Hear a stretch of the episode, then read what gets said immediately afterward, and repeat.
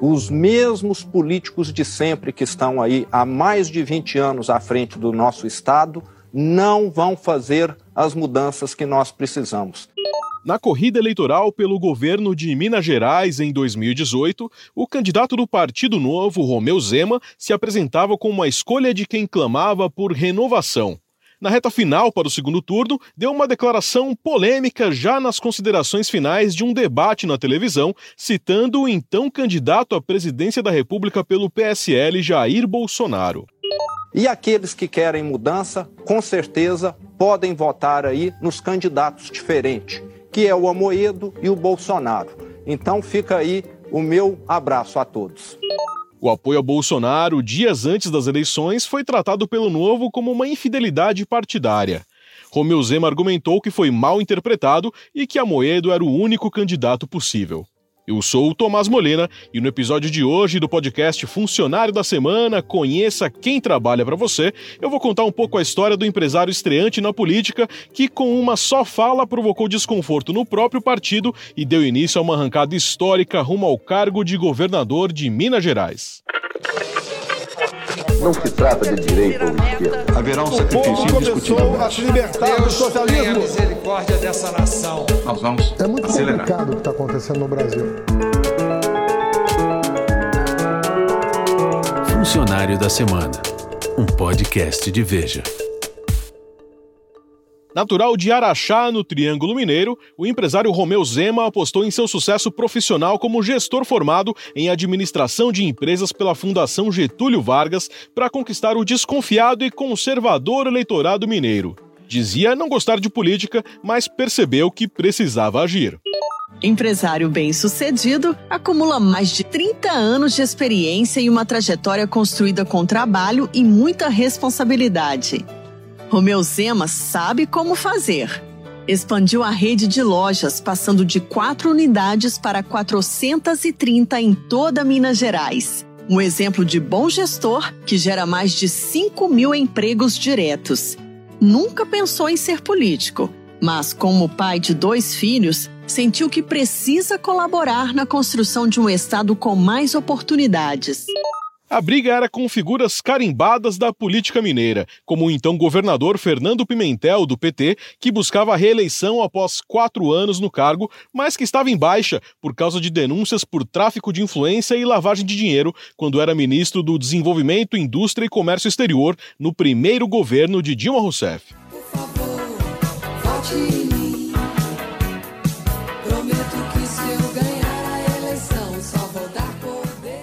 Foram meses de campanha prometendo revolucionar a gestão do Estado, que estava falido. Em seus discursos, falava em implantação de um modelo empresarial na máquina pública. Porém, sua ascensão meteórica veio quase ao apagar das luzes após pedir votos aos eleitores do candidato presidencial Jair Bolsonaro. Romeu Zema tinha menos de 10% das intenções de voto. E só na reta final do primeiro turno conseguiu um crescimento inesperado que virou o jogo, deixando para trás aquele que até então era considerado o favorito nas pesquisas, o tucano Antônio Anastasia. A onda de mudança que nós tivemos no Estado foi muito forte e, na realidade, digamos assim, ela foi a determinante nessa vitória que, sob certo aspecto político, alguns meses atrás, seria inesperada. Mas a política é isso mesmo, ela é feita também de surpresas. O pequeno Romeu iniciou sua trajetória profissional bem cedo, aos 11 anos, seguindo os passos de seu pai. Foi cobrador, frentista, balconista, estoquista, caixa, comprador, vendedor, analista de marketing, analista comercial e gerente. Em 1991, assumiu o controle das lojas Zema e foi responsável pelo salto que levou a rede varejista de apenas quatro unidades em Minas Gerais para 430 lojas nos estados de Minas, São Paulo, Goiás, Mato Grosso do Sul, Bahia e Espírito Santo. Porém, como governador eleito de Minas Gerais, ele precisaria ir além. Entender o movimento das peças como em um complexo tabuleiro de xadrez era a regra básica para garantir a governabilidade. Afinal, na Assembleia Legislativa ele contaria com apenas três deputados do Partido Novo. E sua diplomação, no fim de dezembro de 2018, o recém-eleito governador viu dois deputados estaduais, um do PT e outro do PSL, trocarem socos por causa da ferrenha polarização política.「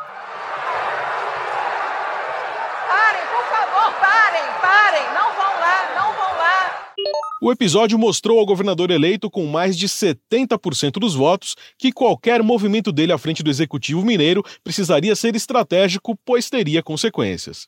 Apesar disso, no discurso de posse, Zema usou de uma tradicional receita da velha política que tem o um ingrediente base: promessas.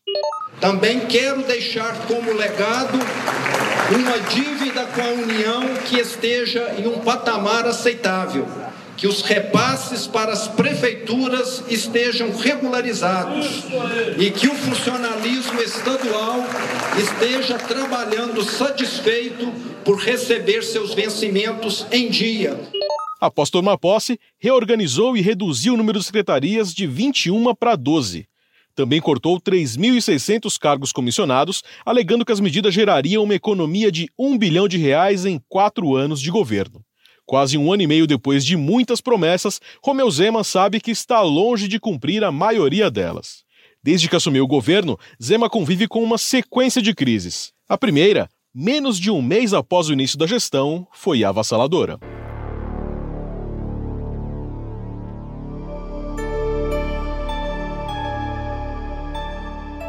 Isso aqui tudo hoje de manhã, cara, eu vi a galera, vi a galera da Vale, e muita gente não escapou daqui. No meio da vale. Sumiu tudo, sumiu tudo. Tinha casa, tinha restaurante. Sumiu tudo. O rompimento da barragem de rejeitos de minério da Vale em Brumadinho, na Grande Belo Horizonte, deixou 270 vítimas, entre mortos e desaparecidos, e provocou um colapso na economia local e do estado. O governador chamou a tragédia de incidente e declarou para deputados estaduais que a Vale estava fazendo o possível para reparar os danos e prestar assistência aos atingidos. Parte dos parlamentares fez uma denúncia contra Zema, alegando que o governador estaria interferindo para impedir a criação de uma CPI na Assembleia Legislativa. Durante uma viagem a Brasília, ele também foi pressionado por deputados federais da bancada mineira. Então não tem influência do senhor para impedir qualquer que seja CPI e fiscalização e responsabilização dos culpados. O senhor iniciou falando que não é hora de procurar os culpados. Eu acho que é hora de procurar os culpados. É hora de investigar. Investigar. A responsabilidade é da pessoa jurídica Vale e de quem responde por ela. Moradores de Brumadinho também reclamaram da ausência do governador no local da tragédia em vários momentos. Os bombeiros do estado, que atuavam nas buscas dos desaparecidos, pressionavam por causa dos salários atrasados. Com o passar do tempo, o governador Zema foi mudando seu discurso. Ele endureceu o tom contra a Vale e começou a exigir investimentos em obras no estado como forma de compensar a tragédia socioambiental. Outra polêmica do primeiro ano de mandato envolveu uma promessa de campanha. Conforme compromisso assumido em campanha, estamos acabando definitivamente com a farra dos aviões em Minas.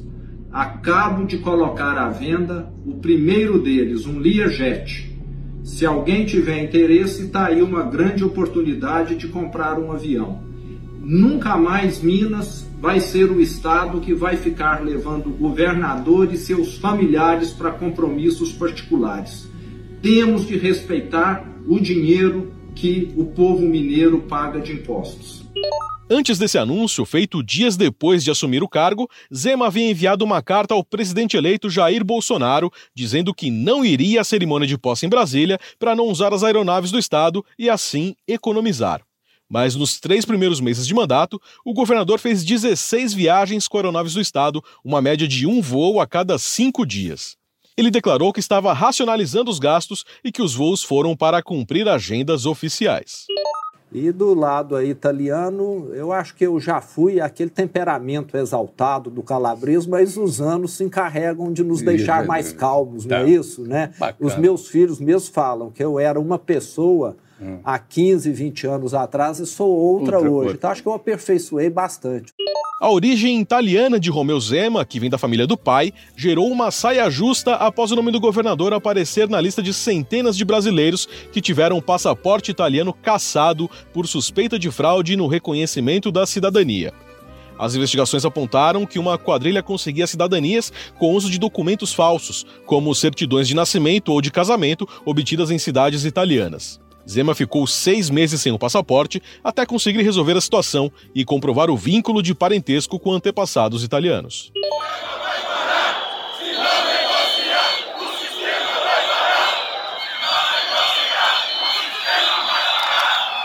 Se antes de assumir o governo, Romeu Zema notou que na vida política promessas se tornam dívidas, a cobrança de uma delas chegou em setembro de 2019. Sem aumento há quatro anos, agentes da segurança pública fecharam os acessos à cidade administrativa, a sede do governo mineiro, e colocaram fogo em objetos e caixões de madeira em um ato marcado pela ameaça de greve. A pressão dos agentes duraria meses e traria como reflexo, em março deste ano, o pedido de demissão do secretário de governo, o deputado federal licenciado Bilac Pinto, do DEM. Em conversa com o podcast Funcionário da Semana, Bilac falou da lisura do governador por quem tem apreço e respeito, mas que perdeu o poder de articulação após Ema vetar parcialmente um acordo que ele havia costurado com os deputados da Assembleia de Minas. É, eu era o negociador é, em nome do governo com relação a temas dentro da Assembleia, reformas estruturais que nós tínhamos que fazer, como a reforma da Previdência, adesão ao regime de recuperação fiscal, venda das empresas estatais e também é, no que se refere aí ao aumento das forças de segurança pública foi delegado a mim e alguns secretários fazemos a, essa condução. Ao terminá-la e ao concluí-la, pela mudança do cenário político, do cenário econômico, o governador foi obrigado a vetar aquilo que nós havíamos efetivamente levado à Assembleia Legislativa de Minas Gerais. E quando ele faz isso, ele me tira as condições de continuar como secretário, porque na medida em que ele veta aquilo que foi negociado, eu perco muito da minha condição de continuar negociando essas grandes é, reformas que Minas ainda precisa de realizar. Atualmente, a luta contra a pandemia do novo coronavírus, que ameaça vidas e a saúde financeira de Minas, que está na UTI há pelo menos cinco anos, é o mais recente obstáculo ao objetivo de Zema de dar andamento às reformas do Estado. Na esfera estadual, a relação com o prefeito de Belo Horizonte, Alexandre Calil, do PSD, estremeceu. Romeu Zema tuitou, aspas, é o momento de sermos maduros e responsáveis juntos. Convido aqueles que subiram em palanques para descer. Fecha aspas. Calil encarou a mensagem como uma indireta e disparou. Quer dizer a ele, sobre o Twitter dele, eu não preciso de palanque, governador. Até porque sou um homem conectado à realidade. Eu conheço pesquisas, inclusive recentes. Eu preciso de um governador de palavra senhor não teve comigo. Após a declaração de Calil, Zema afirmou que não era hora para bate-boca. Já na relação com o governo federal, o chefe do executivo mineiro tem mantido um posicionamento menos agressivo, mesmo quando se opõe ao que pensa o presidente da República Jair Bolsonaro sobre as ações de combate à pandemia. Acabei de participar agora de uma videoconferência com o presidente Bolsonaro, com vários ministros e também com os governadores Dória, Witzel e Casa Grande, os quatro governadores da região Sudeste. E o tema não poderia ser outro, foi o coronavírus. Quero lembrar que em Minas Gerais nós estamos adotando as melhores práticas, aquelas recomendadas pela Organização Mundial da Saúde e já adotada em, em países desenvolvidos. Queremos, em primeiro lugar, a preservação da vida mas compartilho da preocupação do presidente Bolsonaro com a questão econômica. Romeu Zema foi um dos sete governadores que se negaram a assinar uma carta conjunta com críticas ao presidente Jair Bolsonaro e em defesa dos líderes do Congresso Nacional. A carta foi escrita após Bolsonaro participar de manifestações que pediam a volta do ato institucional número 5 e o fechamento do Congresso e do Supremo Tribunal Federal.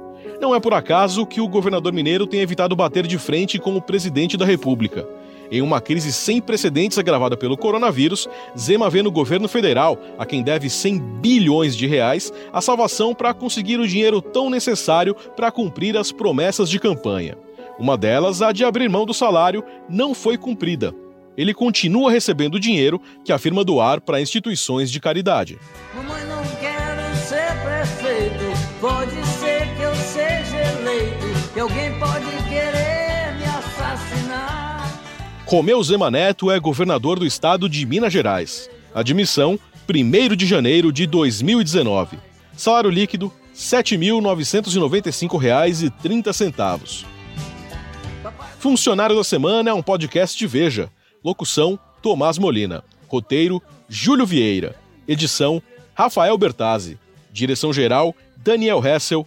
Realização, Estúdio Abril. Eu não sou besta pra tirar onda de herói. Sou vacinado, sou cowboy, cowboy.